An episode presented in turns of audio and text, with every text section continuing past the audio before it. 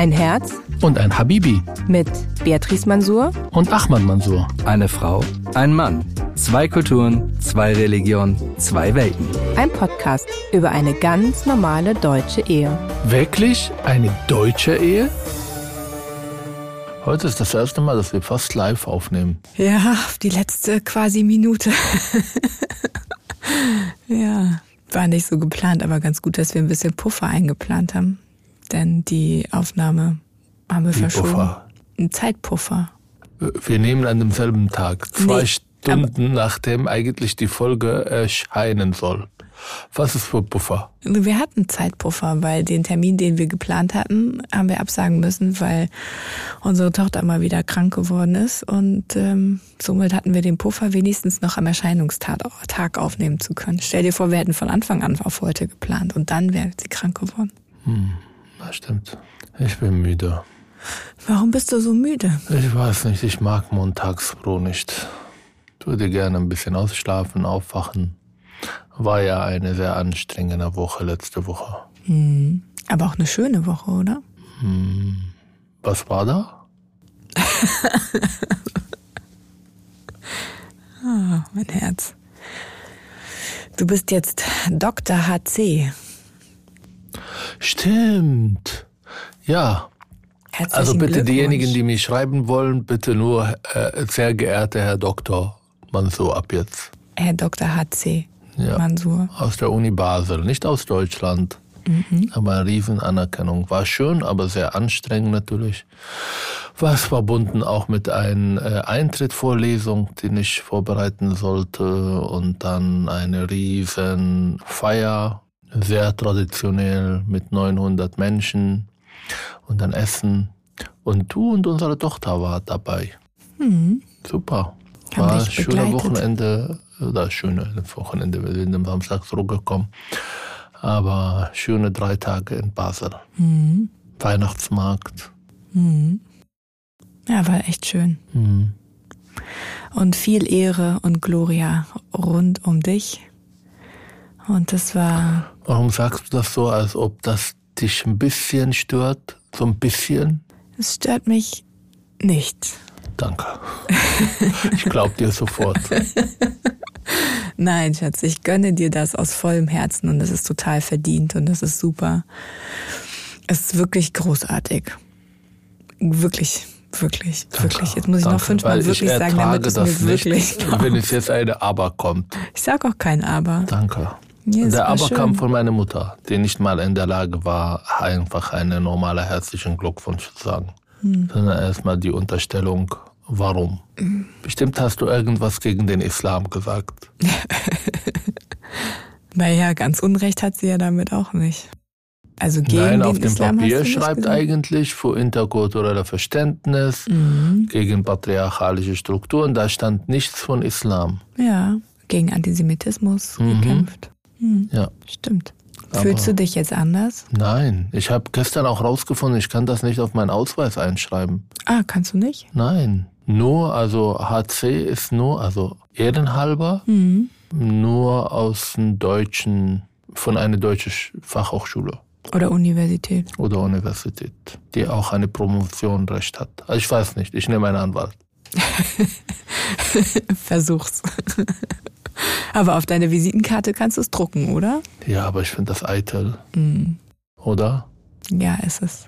Ich lasse die Leute das erstmal alleine lernen. Du kannst ja, du kannst ja, wenn du einen echten, oh, nicht der unechte, also so einen Ja, danke. Ich wusste, dass es kommt. mit Promotion verbundenen Doktor noch machst, dann hast du Doktor, Doktor HC. Wow, zwei Doktor. Dann kannst du es draufschreiben. Dann ist es nicht eitel.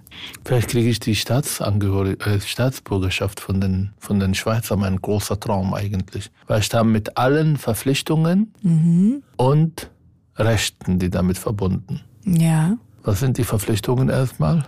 Tja, Nicht Homer Simpson spielen irgendwo in Zürich oder Basel. zum Beispiel, Okay. ja. Ja, dass du auch der Fakultät Ehre. Ich meine, die haben dir Ehre erwiesen, indem sie dir diese Würde überreicht haben und dementsprechend, glaube ich, solltest du dich auch dieser Fakultät gegenüber würdig erweisen als einer ihrer Ehrenträger. Und das bedeutet? Ich liebe die Leute, die ich kennengelernt habe. Die waren wirklich großartige Theologen, ähm, sehr unterschiedliche Menschen, die sich Forschung und äh, Lehre im Alten Testament, im Neuen Testament, in praktischer Theologie habe ich auch gelernt. Jetzt gibt es sowas. Waren super nette Leute. Es gibt sogar jemanden, der mit dem ähm, Islam ähm, sich auseinandersetzt, theologisch auch in diese Fakultät. Also es waren super nette Leute und mhm. ich werde jede Einladung annehmen, wenn sie es wollen. Mhm. Und ich habe einen großartigen Vortrag gehalten, so sagen die anderen. Aber ich bin ja Narzisst, laut viele Leute, die uns schreiben. Hm, nicht Narzisst, selbstbezogen, sagen sie. Ist ja nochmal ein Unterschied, oder? Keine Ahnung, aber sie landen auf die schwarze Liste. ah, wie war das mit der Kritikfähigkeit? Aber den Gedanken mit der Staatsbürgerschaft finde ich interessant. Würdest du dann die Deutsche aufgeben, wenn du die Schweizer bekämpfst? Montagmorgen schlecht gelaunt, ja. Wir reden ja seit mehreren Monaten darüber, dass ich eine Krise mit Deutschland habe. Wenn ich aber darüber nachdenke, nein, natürlich nicht.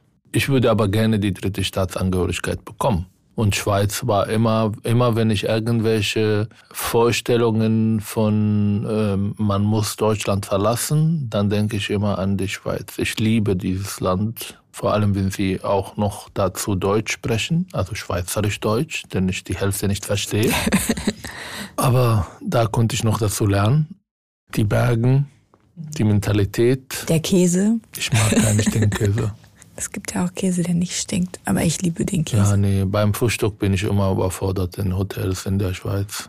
Aber die Butter liebe ich. Mhm. Die ist wirklich großartig. Ja, für mich ist die Schweiz eigentlich Deutschland, dass es besser funktioniert. Auf allen Ebenen.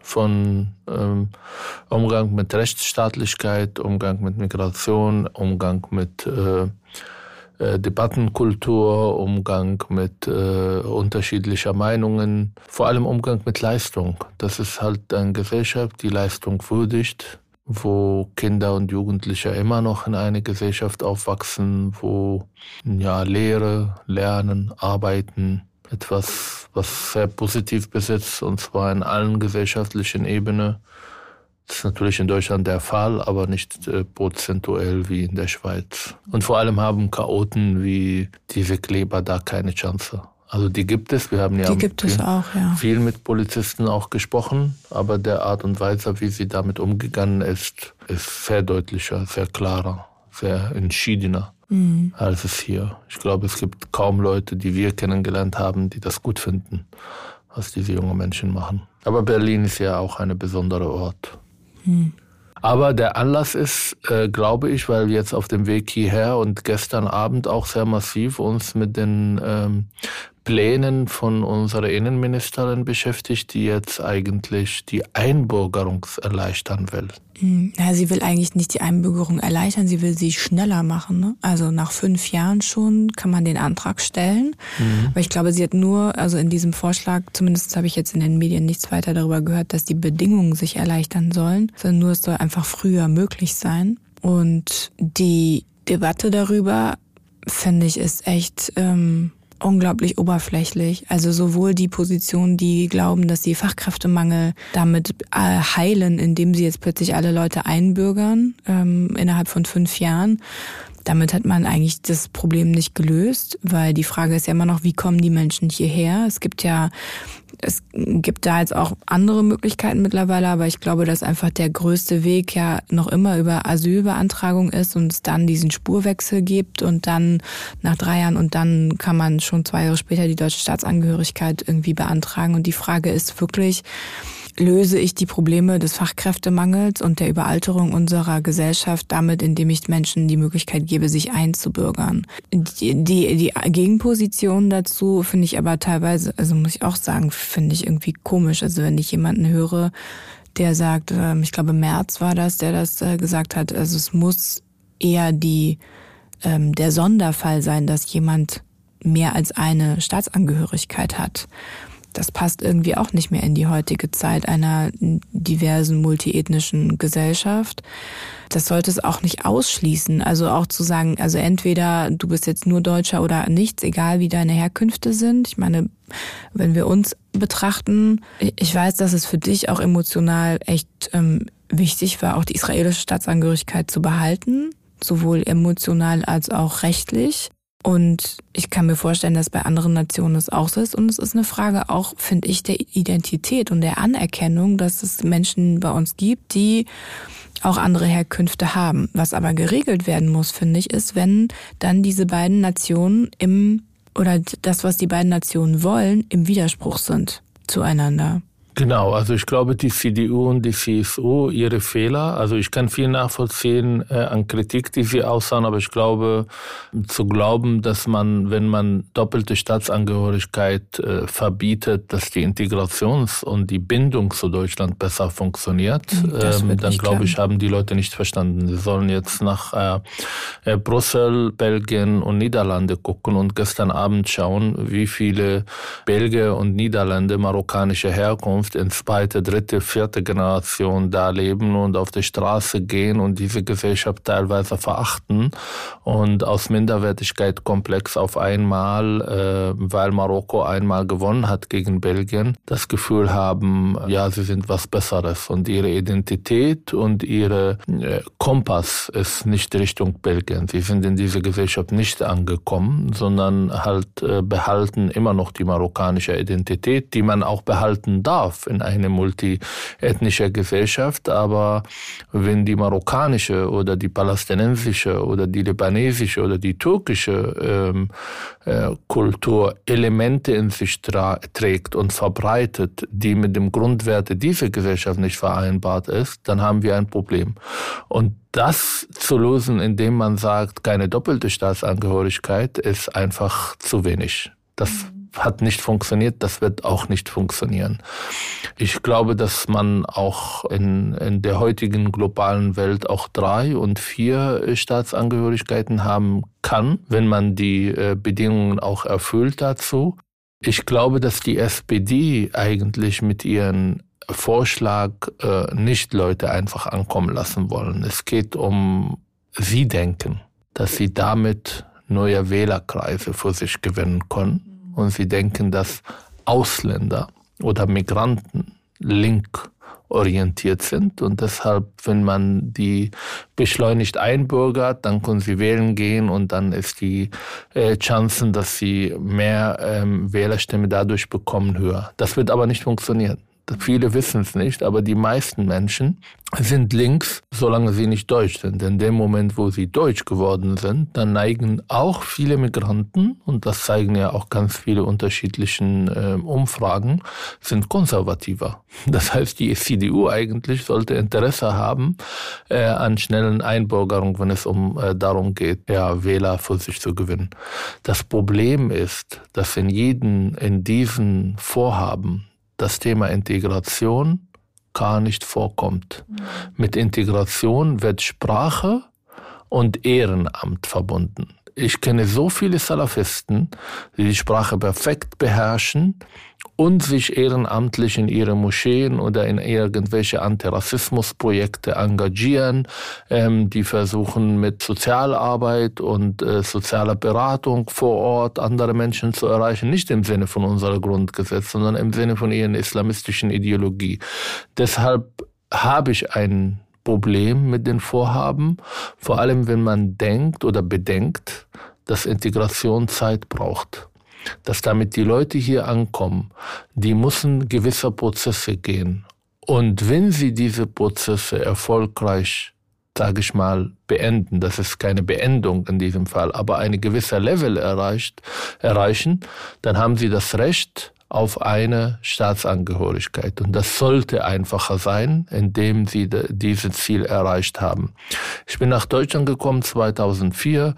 Ich habe erst mal paar Monate oder ein Jahr ähm, ein sozusagen Sprachvisum äh, bekommen. Also ich war hier nach drei Monaten, um die Sprache zu lernen. Ich musste immer beweisen, dass ich irgendwo in eine Schule eingeschrieben bin. Ich musste beweisen, dass ich Test irgendwie äh, gehabt habe. Und nach einem Jahr bin ich dann zur Ausländerbehörde, habe gesagt, hier mein DSH, also diese Deutschtest habe ich bestanden. Ich habe jetzt eine ähm, Zulassung an der Uni Humboldt Universität und dann habe ich ein Studentenvisum bekommen. Ja, ich war fertig mit dem Studium und dann hat die Ausländerbehörde gesagt, ja, jetzt haben Sie zwei Jahre Zeit, um eine Arbeit zu finden. Habe eine Arbeitsvisum bekommen vor zwei Jahren, um eine Arbeit entsprechend meiner Ausbildung zu finden. Habe ich gefunden, bin ich nochmal hingegangen und habe dann, glaube ich, vor zwei oder drei Jahren einen Aufenthalt bekommen, der verbunden mit dieser diese Arbeit. Beim nächsten Mal hat man mir gesagt, jetzt bekommen Sie eine unbefristete Aufenthalt. Das heißt, ich bin schon, ich muss jetzt nicht jede Woche zur Ausländerbehörde, ich muss nie wieder zur Ausländerbehörde, was für mich eine Riesenfeier war, weil ich einfach diesen Besuch da ähm, ja, hasse. Man muss sehr früh aufstehen und das ist unglaublich viel äh, Leute, die da warten. Man muss fast den ganzen Tag irgendwie mitplanen. Und dann, als ich dann alles erfüllt habe, konnte ich oder hätte ich die Möglichkeit, dann die Staatsangehörigkeit jetzt zu beantragen. Studium in Deutschland, die deutsche Sprache, äh, Job in Deutschland, Arbeit und vor allem die Tatsache, dass ich keine soziale Hilfe in Anspruch genommen habe. Das war wichtig damals. Mhm. Weiß ich nicht, wie es ist jetzt. Dieser Prozess war für mich wichtig, immer wieder Erfolgserlebnisse zu bekommen. Das ist nicht entweder oder, also man kommt nach Deutschland und hat keine Erfolgserlebnisse, sondern man hat es. Und dieser Prozess, also bei mir hat es wie lange gedauert? 13 Jahre? 2004 bis 2017. Mhm. Dann habe ich das Gefühl gehabt, jetzt ist es soweit und jetzt bin ich bereit, diesen Schritt zu machen. Und mit einem unbefristeten Aufenthalt lebt man super gut in Deutschland. Man kann nicht wählen gehen, was auch eine andere Debatte ist, weil viele aus der Linke immer wieder vor Bundestagwahlen kommen mit irgendwelchen Zahlen, wie viele Leute bei uns leben und nicht wählen gehen. Das ist aber absolut in Ordnung. Natürlich dürfen sie nicht wählen, wenn sie nicht die deutsche Staatsangehörigkeit haben. Und diese Prozesse jetzt so zu kurzen, unbürokratisch zu machen, wäre in Ordnung. Also ich will auch nicht 13 Jahre warten. Wenn die Leute diese Voraussetzungen erfüllt haben, dann ist es in Ordnung. Aber das erreicht man nicht in fünf Jahren. Das erreicht man auch nicht in acht Jahren. Aber jetzt das so schnell zu machen, dass es eigentlich nicht ernst nehmen von die Bemühungen in diese Gesellschaft anzukommen. Oder man sagt die Leute, eigentlich ist Integration unwichtig. Ehrenamt, Sprache lernen, ob du deine Tochter schlägst und zwangsverheiratest oder ob du äh, nicht bereit bist, äh, Homosexuelle zu akzeptieren und ob du Antisemit bist, äh, spielt überhaupt keine Rolle. Hauptsache, wir haben mehr Deutsche. Und diese Glaube, dass diese Leute ganz schnell irgendwie in der Arbeitswelt gehen, ist auch Bullshit das braucht auch Prozesse. Beziehungsweise ich glaube, dass sich so ein Parallelarbeitsmarkt auf äh, verstärkt. Ich meine, das haben wir auch jetzt, wenn wir mit vielen Jugendlichen sprechen, ähm, die dann überlegen, wohin sie arbeiten gehen. Und es gibt ja immer aus den ähm, Generationen davor, gerade diejenigen, die als sogenannte Gastarbeiter gekommen sind, die sich viele davon selbstständig gemacht haben mit kleineren äh, Betrieben, wo dann auch die erweiterte Verwandtschaft dann ihre Jobs findet. Und das ist Dafür brauchen sie kein Deutsch im seltensten Fall, weil es in so einer Parallelwelt ist oder man hat eben so zwei, drei, vier Leute, die irgendwie gut Deutsch sprechen. Das war in der in meiner ehemaligen türkischen Schwiegerfamilie war das ja genau das Gleiche. Das ist ein klassischer Fall davon. Sie hatten eine Person, die hat die Ausbildung gemacht, der hat gut Deutsch gesprochen, der war das Gesicht nach außen, der konnte auch die Aufträge an Land ziehen, der hat mit den, also es war ein Bau, äh, Baufirma und hat dann eben mit den, ähm, hat die Aufträge an Land gezogen und mit den ganzen Dienstleister drumherum, die das ganze Geschäft geführt. Und darunter waren ach, locker 40 Leute, wenn nicht sogar mehr, die im Grunde genommen alles gemacht haben. Viele davon einfach, ja, halt Deutsch nicht wirklich, weiß ich nicht, über A1-Level hinausgehend, ja. Brauchten sie auch nicht, weil sie in dieser Struktur irgendwie funktioniert haben. Manche davon festangestellt, manche davon irgendwie arbeitend.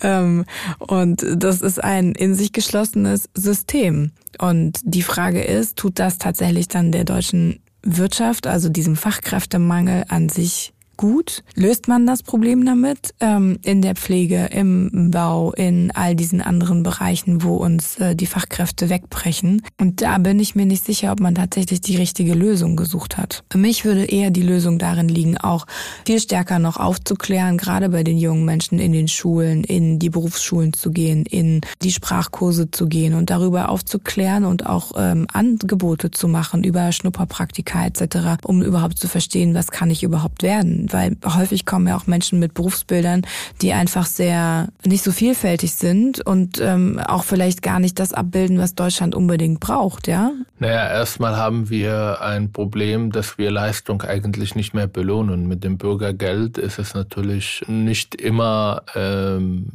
sich lohnend, arbeiten zu gehen, sondern teilweise hm, kennen wir ja Leute, die schon rechnen, ob es überhaupt, äh, wie viel Geld sie bekommen, wenn sie arbeiten gehen oder nicht. Ich war jetzt letzte Woche beim Friseur und äh, mein ja, mein Friseur hat mich gefragt, ob, er, ob ich äh, weiß, wo er eine Wohnung findet. Und dann kamen wir in Gespräch, weil er sucht in Berlin, das ist super schwierig, ähm, auch äh, durch äh, äh Asyl nach Deutschland gekommen, drei Jahre hier, arbeitet und dann frage ich ihn ja, ähm, Sie sind aber eingetragen, oder? Und dann sagt er Jobcenter. Aber er frisiert mich gerade. Mhm. Das heißt, es gibt auch viele, die einfach auch schwarz arbeiten in diesem Bereich, dazu zusätzlich Geld verdienen und den Rest von Jobcenter bekommen oder parallel von Jobcenter bekommen. Aber wir wollen jetzt nicht sagen, dass alle so sind. Es gibt auch Leute, die wirklich kommen und äh, Ausbildung machen und Interesse haben zu arbeiten, die ähm, Interesse haben, eine bessere Zukunft in diesem Land zu haben, die müssen wir eigentlich auch fordern und die müssen wir auch erreichen. Also erstmal glaube ich, dass wir das komplett trennen sollen zwischen Asylbewerber, die Schutz in Deutschland äh, suchen und Schutz finden aufgrund von Kriege und äh, labile Situation in den Heimatländern. Das kann auch irgendwann äh, zu Ende gehen und Menschen, die nicht integriert sind oder nicht angekommen sind, müssen auch ihren Weg raus aus dieser Gesellschaft zu finden. Man kann nur teilweise unsere Arbeitswelt oder unseren Bedarf an Arbeitskräften durch Asylbewerber erfüllen. Die andere Seite ist, wie machen wir Deutschland attraktiver für diejenigen, die hier kommen, schon mit Ausbildung, die in Deutschland arbeiten wollen. Die, und das sind nicht nur einfache Arbeiter, sondern wir brauchen Leute in den Hightech, in der IT, wir brauchen Leute in Pflege, wir brauchen Leute in unterschiedlichen Bereichen. Und eine Strategie, wie wir das tun, ist absolut nicht da. Und vor allem aus welchen Ländern? Weil wir wissen ja teilweise, dass manche Kulturen sehr einfach zu integrieren in Europa oder in Deutschland sind und andere nicht. Auch diese Frage ist tabuisiert und wird nicht gestellt. Wenn Leute aus Argentinien kommen oder aus, weiß ich nicht, Ländern, wo die Kultur vielleicht näher an Deutschland ist, äh, dann vielleicht haben wir weniger Probleme mit Integration. Aber um Gottes Willen, das ist jetzt äh, super rassistisch, äh, überhaupt diese Frage zu stellen oder überhaupt eine Strategie zu entwickeln in, in diese Richtung. Und die zweite oder dritte Frage ist, wie integrieren wir überhaupt Menschen? Also was bedeutet überhaupt Integration? Integration wird mit der Einbürgerung belohnt. Du bist endlich emotional angekommen. So war es bei mir. Ich habe das Gefühl, ich kann jetzt mitgestalten, genauso wie ein Alex und Max, die hier geboren, aufgewachsen sind. Ich bin endlich angekommen. Aber das war ein Prozess. Hätte ich 2006 oder 2007 meine äh, deutsche Staatsangehörigkeit bekommen, mit meinem Denken damals, dann wäre ich eine, ein, ein unintegrierter, patriarchalischer, teilweise antisemitischer, denkender Mensch, der jetzt mit der Staatsangehörigkeit belohnt wird. Und diese Naivität, die unsere Politiker teilweise haben, nervt, äh, haben, nervt mich total. Oh, ich bin noch nicht aufgewacht. Glaubst du denn, dass ähm, du einen anderen Weg gegangen wärst, hättest du 2000, weiß ich nicht, neun damals dann, nehmen wir mal die fünf Jahre, die sie jetzt im Raum stehen, hättest du 2009 deine Staatsangehörigkeit schon ähm, beantragt und wärst dann Deutscher geworden? Glaubst du, du hättest einen anderen Weg genommen? Hätte das Einfluss gehabt? Ich glaube schon. Ich war nicht fertig mit diesem Prozess und diese Prozesse enden ja nicht. Ich weiß nicht, vielleicht hätte ich die Staatsangehörigkeit und dann bin ich den Weg, den ich heute gegangen bin, auch weitergegangen. Vielleicht hätte ich dann meine Ex-Freundin geheiratet und dann bin ich in palästinensischen patriarchalischen Strukturen äh, verfestigt geworden und dann wäre es mit oder ohne äh, eigentlich den Weg gegangen ist. Aber ich habe das Gefühl, ich habe irgendwelche Voraussetzungen zu führen. Und die waren klar, ja. Also in welche Richtung das geht, was ich machen, was ich leisten muss, was ich nicht leisten muss. Und ich war nicht weit 2009, um die Werte dieser Gesellschaft zu verstehen oder danach zu leben oder zu verinnerlichen. Das ist mein Problem, dass man nicht mehr über Integration spricht. Ich verstehe auch den Punkt. Ich Oder wenn man über Integration spricht, dann meint man die Sprache und äh, Arbeit. Mhm. Arbeit plus Sprache minus Kriminalität. Ich glaube, die Konsequenz ist, wenn man tatsächlich das verkürzt und sagt, okay, wir machen auch ähm, in den Integrationsbemühungen dann irgendwann im Endeffekt Schluss. Ja, also wenn man dann Deutscher ist, dann kann man ja nicht mehr noch weiter irgendwelche Integrationsleistungen für jemanden, der jetzt noch neuer Deutscher ist oder junger Deutscher oder wie auch immer man es bezeichnen möchte. Ich glaube, was wir dann aber tatsächlich ähm, wirklich wirklich sehr konsequent ähm, in allen Bereichen, die wir haben. Und das betrifft sowohl die Wirtschaft, die Unternehmen, es betrifft alle sozialen Bereiche, einmal komplett alle Bereiche der, ähm, des Zusammenlebens, dass wir dann eine massive Demokratieförderung und zwar überall machen müssen. Das ja, mach das, aber warum bringst du dann undemokratische Kräfte rein und sagst, wir machen das nochmal? Naja, wir haben ja auch undemokratische Kräfte so oder so schon da. Und es gibt auch äh, der deutsche Pass alleine, auch wenn du aufwächst und geboren wirst mit dem deutschen Pass, dann äh, ähm, in der Tasche heißt es nicht, dass ja, du automatisch das ist genau demokratisch diese Denkfehler, wirst. die man auch ändern kann, indem man sagt, ja, wir investieren jetzt alles Mögliche in denjenigen, die schon deutsch sind, formulieren aber ganz klarer Regeln und Erwartungen von denjenigen, die deutsch sein wollen. Was könnten das denn für Erwartungen sein? Naja, Ab, äh, Verinnerlichung der deutschen Werte. Wie, wie willst du das abmessen und wie willst du das messen? Naja, indem ich zum Beispiel diejenigen, die ihre Tochter nicht am Schwimmunterricht schicken, nicht einbürgere.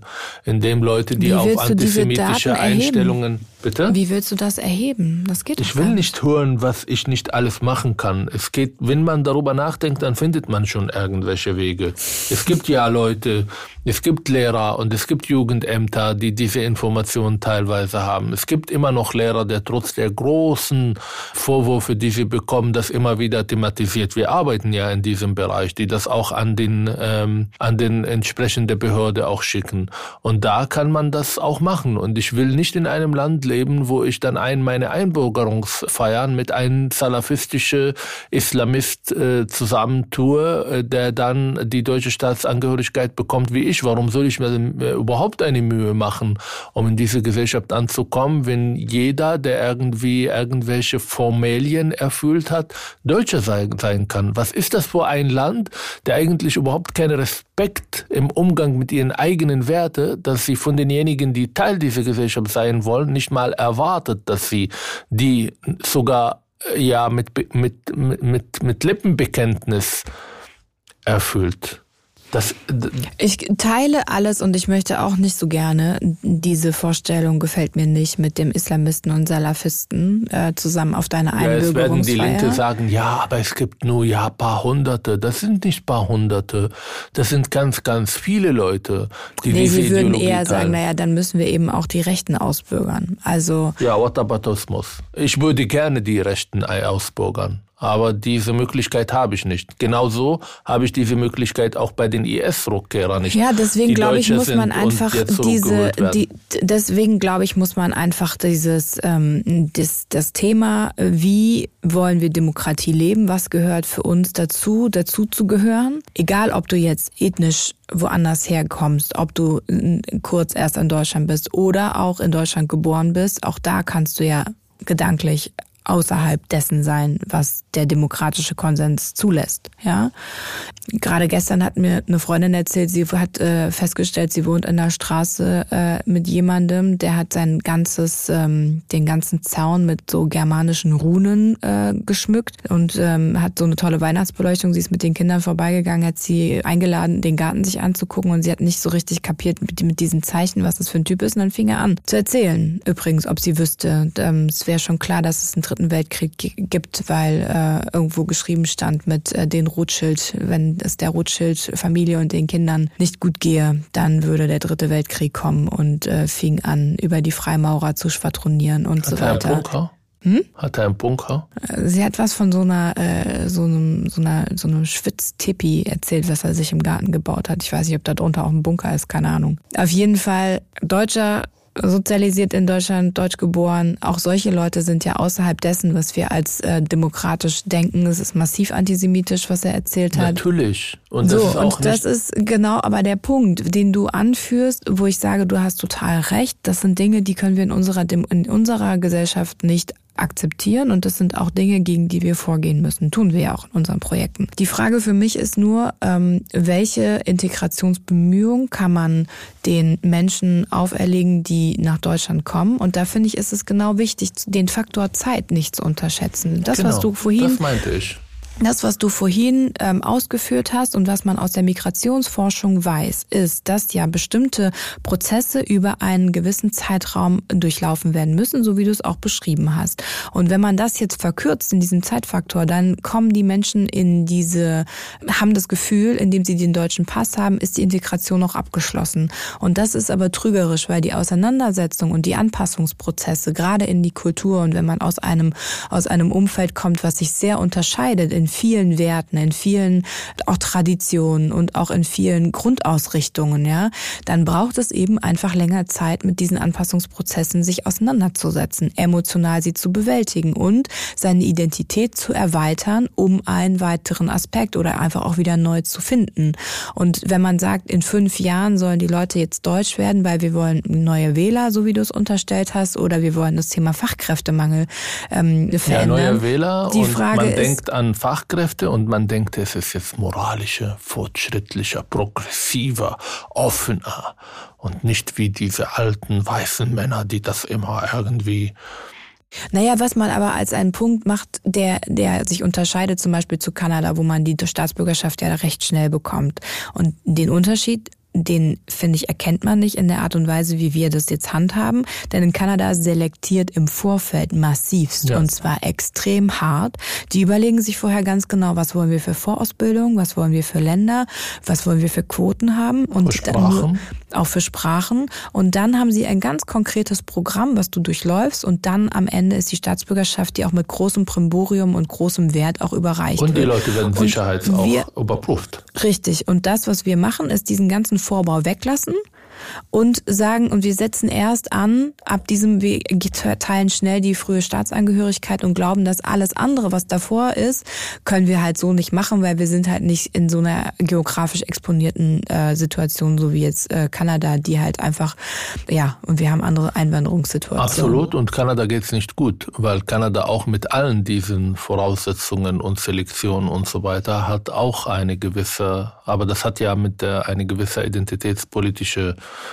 äh, Haltung, die Regierung vertritt, Riesenprobleme mit Parallelgesellschaften, Riesenprobleme auch mit islamistischen Strukturen, die da entstehen und toleriert werden. Also da, ähm, ich warne nur dafür, eigentlich Kanada immer alles eine perfekte Beispiel. Sie ist gut, wenn es darum geht, wie man Leute ins Land holt und wie man Vorselektion betreibt in den Heimatländern, noch bevor diese Menschen überhaupt eine Visum bekommen haben, nach Kanada zu reisen.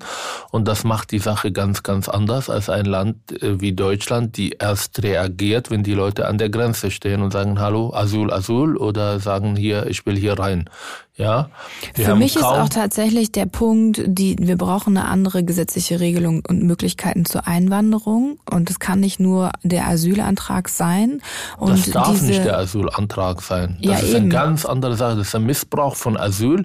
Wenn wir jetzt unsere äh, äh, Arbeitskräfte dadurch suchen. Wenn die Leute hier sind und sie kommen wirklich aus Ländern, wo Krieg herrscht, und ich sage, in großen Teilen von, von Irak gibt es keinen Krieg gerade, aber die meisten Leute kommen da, genau wie auch Syrien, wo die Leute einfach jetzt wirtschaftlich überlegen, ob es sich lohnt, in Syrien zu bleiben. Aber sie sind nicht im Lebensgefahr. Im großen Teil gibt es natürlich auch manche.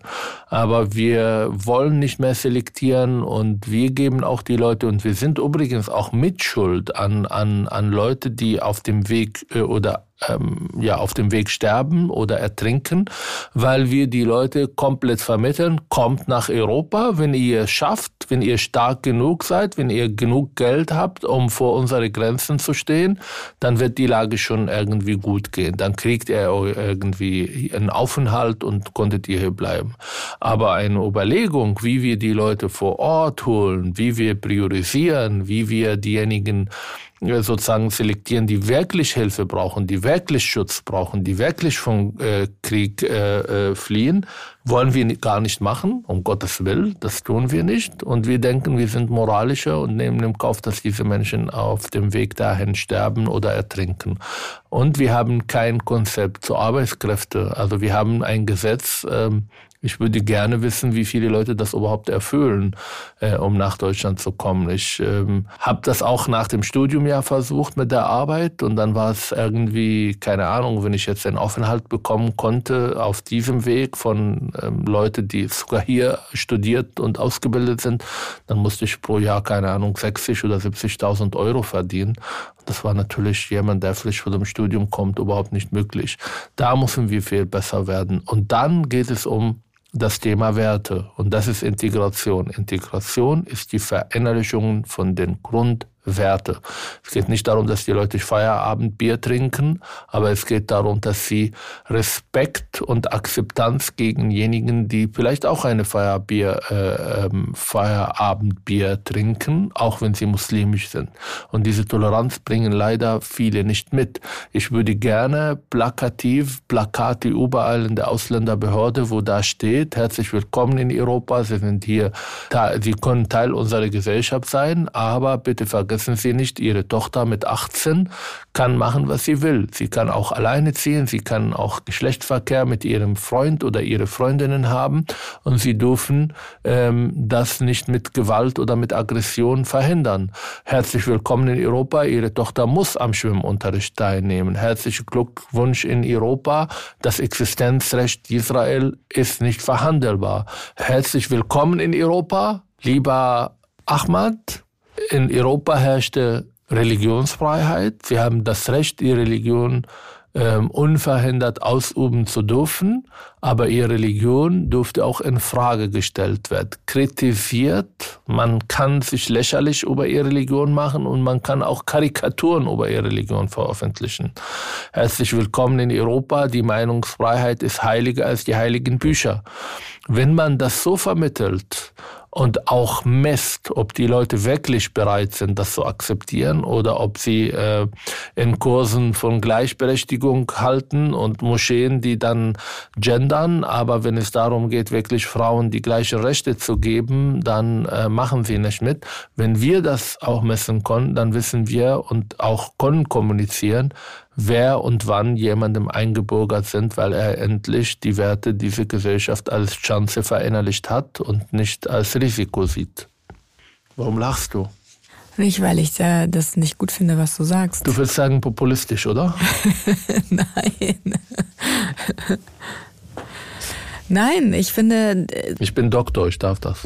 Ehrendoktor. Ähm, ich finde die. Ähm, es waren so viele Punkte, die mir gerade durch den Kopf gegangen sind. Ich angefangen, wenn man jetzt mal das umsetzen würde, was auf EU-Ebene eigentlich schon beschlossen äh, war, ja, dass man äh, an den Außengrenzen und vor allen Dingen in den Ländern, äh, vor allen Dingen Libyen und von da überall, wo aus die ganzen Boote gestartet sind, diese Zentren macht, wo die Leute dort ihre Anträge stellen können, wo auch geprüft wird. Anträge für was?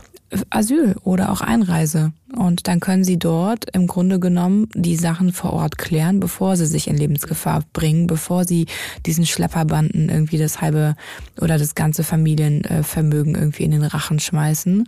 Und ähm, dann kann man eben schauen und auch die Verteilung innerhalb der EU könnte darüber deutlich anders funktionieren und deutlich gleichmäßiger verteilen. Und es wäre nicht so, dass eben sich die einen Länder komplett raushalten müssen und andere müssen so ähnlich wie Italien und Griechenland irgendwie ähm, den größten ähm, ja die größte Masse auch irgendwie bewältigen.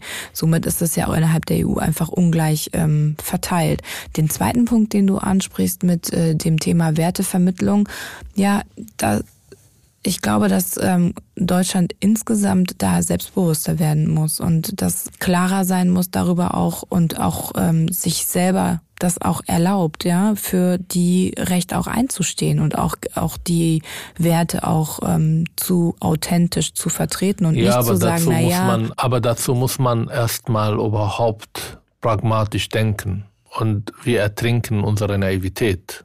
Wir haben bösartige Menschen, die durch Relativierung, Verharmlosung und Alternativfakten eine ganz andere Realität schaffen wollen, genau um nicht über diese Themen, diese Themen zu sprechen. Und dann haben wir naive Politiker, die keine Ahnung von der Situation haben. Sie waren noch nie in Neukölln, die waren noch nie in Köln, sie waren noch nie in Duisburg, sie waren noch nie in Frankfurt und kennen die Realität nicht. Und wir haben Medien, die Ereignisse wie gestern Abend zum Beispiel in Brüssel, wenn sie überhaupt darüber berichten, dann nur punktuell. Sie sehen die die, die Zusammenhänge nicht. Sie wollen die Zusammenhänge nicht. Sie sehen das auch nicht als ein Zeichen vor eine gescheiterte Integration. Sie sehen Köln Silvesternacht nicht wie ein Zeichen von ein, ja, Respektlosigkeit gegenüber die Rechtsstaatlichkeit. Und das ist vielleicht ein kultureller Hintergrund oder vielleicht eine Art von Sozialisation, die da eine Rolle spielt. Und wir haben, also wie viele Debatten habe ich ja mitgemacht in den letzten Jahren, ähm, wo dann morgen zehn Journalisten Journalisten gleichzeitig anrufen und unbedingt sich über das Thema Integration beschäftigen wollen. Aber immer wenn ich versuche, dann äh, Zusammenhänge herzustellen, ähm, dann sind sie ganz schnell weg weil sie einfach nur ähm, ein O-Ton haben wollen über das, was gestern geschieht und ähm, ähm, ob das mit einer gescheiterten Integration zu tun, mit irgendwelche politische Entscheidungen, die wir in den letzten zehn Jahren getroffen haben. Die, die, die Denkfähigkeit äh, vieles reicht nicht, um diese Zusammenhänge darzustellen. Und deshalb wird es auch nicht besser.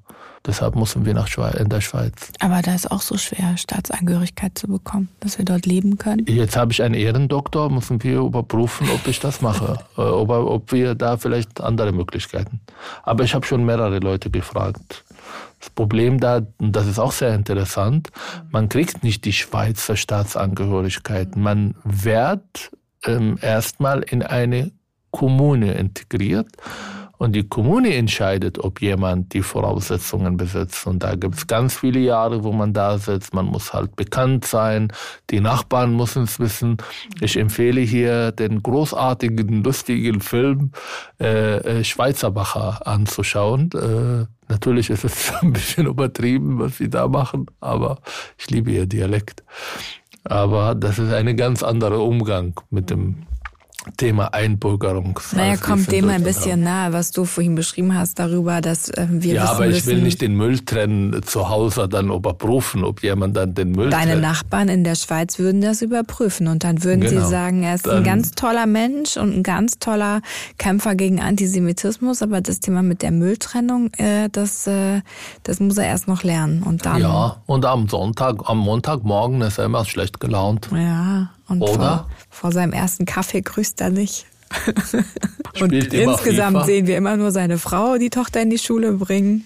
Sind da nicht doch patriarchale Strukturen du dahinter? Du musstest jetzt genau diesen Satz hier reinbringen. So subtil und so giftig.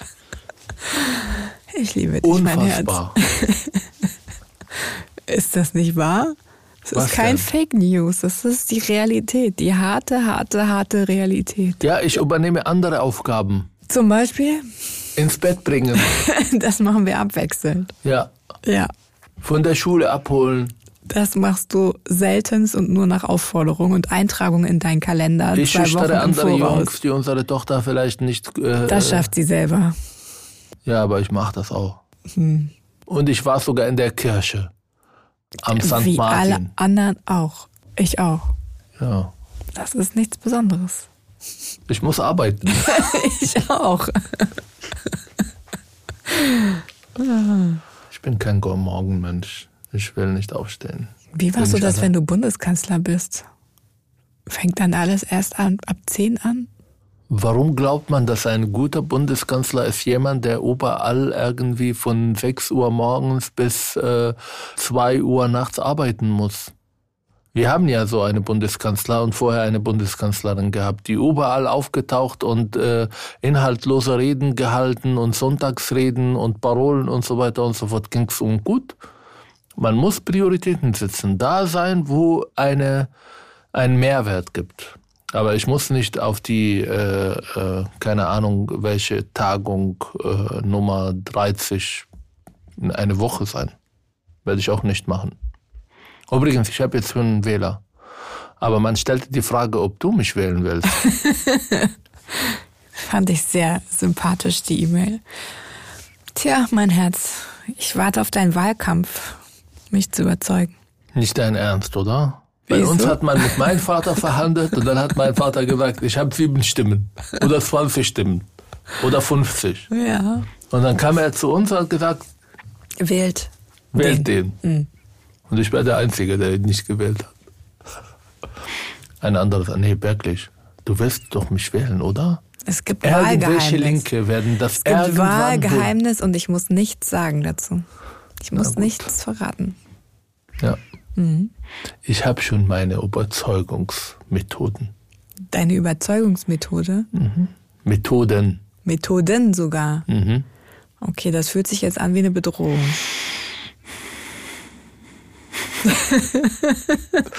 ich mache dir ein Angebot, das du nicht ablehnen kannst. Oh Gott. So, gehen wir frühstücken? Ja, bitte. Okay. Übrigens, beim nächsten Mal will ich darüber nachdenken, hm. Wie lange wollen wir das noch machen? Was denn? Mit unserem Podcast? Ja. Oh. Ja, das ist sehr stressig geworden. Ich liebe es, hier zu kommen, aber ich habe das Gefühl, das ist unsere Paartherapie geworden. Und wir sollten vielleicht das nicht öffentlich machen. Vor allem, wenn du mich nicht wählen willst. Mhm. Du heißt, äh, du möchtest um deinen Wahlkampf vorzubereiten, deine Kandidatur besser vorbereiten. Bloß keine kritischen Punkte über dich. Aus deinem inneren Kreis Natürlich noch öffentlich. Ich Und ich habe nicht vor, morgen mich wählen zu lassen. Ich werde Kanzler in diesem Land, aber es dauert ein bisschen. Hm. Bis dahin habe ich andere Ziele noch zu erreichen. Auch wenn ich nicht um 7 Uhr aufstehe, ich stehe um 8.20 Uhr mit ganz vielen Zielen. Und ich arbeite, bis ich schlafen gehe. Hm. Ich weiß, Leistung und so weiter ist nicht so beliebt in Deutschland und Ziele haben, es ist auch so suspekt schon mittlerweile, vielleicht auch rechts, aber ist mir egal.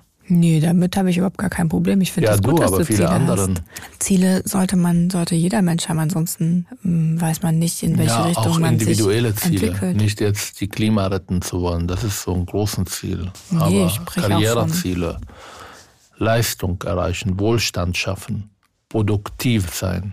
Und dabei noch die Hälfte deiner Aufgaben als Vater übernehmen. Das ist super. Zum zweiten Mal schickst du eine subtile Botschaft. Lieber Jugendamt, egal. So, ihr Lieben. Tschüss. das ist ein bisschen abrupt. Also, ihr lieben Zuhörerinnen, Zuhörer, schreibt uns. Wir haben uns äh, sehr gefreut, auch über die Anteilnahme ähm, beim letzten Mal ähm, zu meinem Vater. Wir haben gar nichts dazu gesagt, übrigens als Update. Ne? Vielleicht interessiert das noch als so Sternchen, Fußnote am Ende. Äh, meinem Vater geht's deutlich besser. Er ist in Reha und macht jeden Tag Riesenfortschritte. Und im Moment sind wir super zuversichtlich. Deswegen glaube ich, haben wir jetzt auch am Anfang gar nicht mehr über dieses Thema gesprochen. Ähm, ist natürlich immer noch äh, total präsent und ein Rieseneinschnitt, aber es gibt große, große Hoffnung und dass alles wieder, wieder gut wird. Wir beten. Schreibt uns gerne eine E-Mail, ob wir weitermachen sollen oder nicht wie lange wir weitermachen sollen, über welche Themen wir sprechen sollen. Schreibt uns an herz und habibi.welt.de und wir freuen uns. Oder über Instagram oder die anderen Wege. Facebook. Facebook. Twitter. Twitter. LinkedIn. LinkedIn. Oder ein Brief. E-Mail. genau. Schöne Woche noch. Ciao. Tschüss.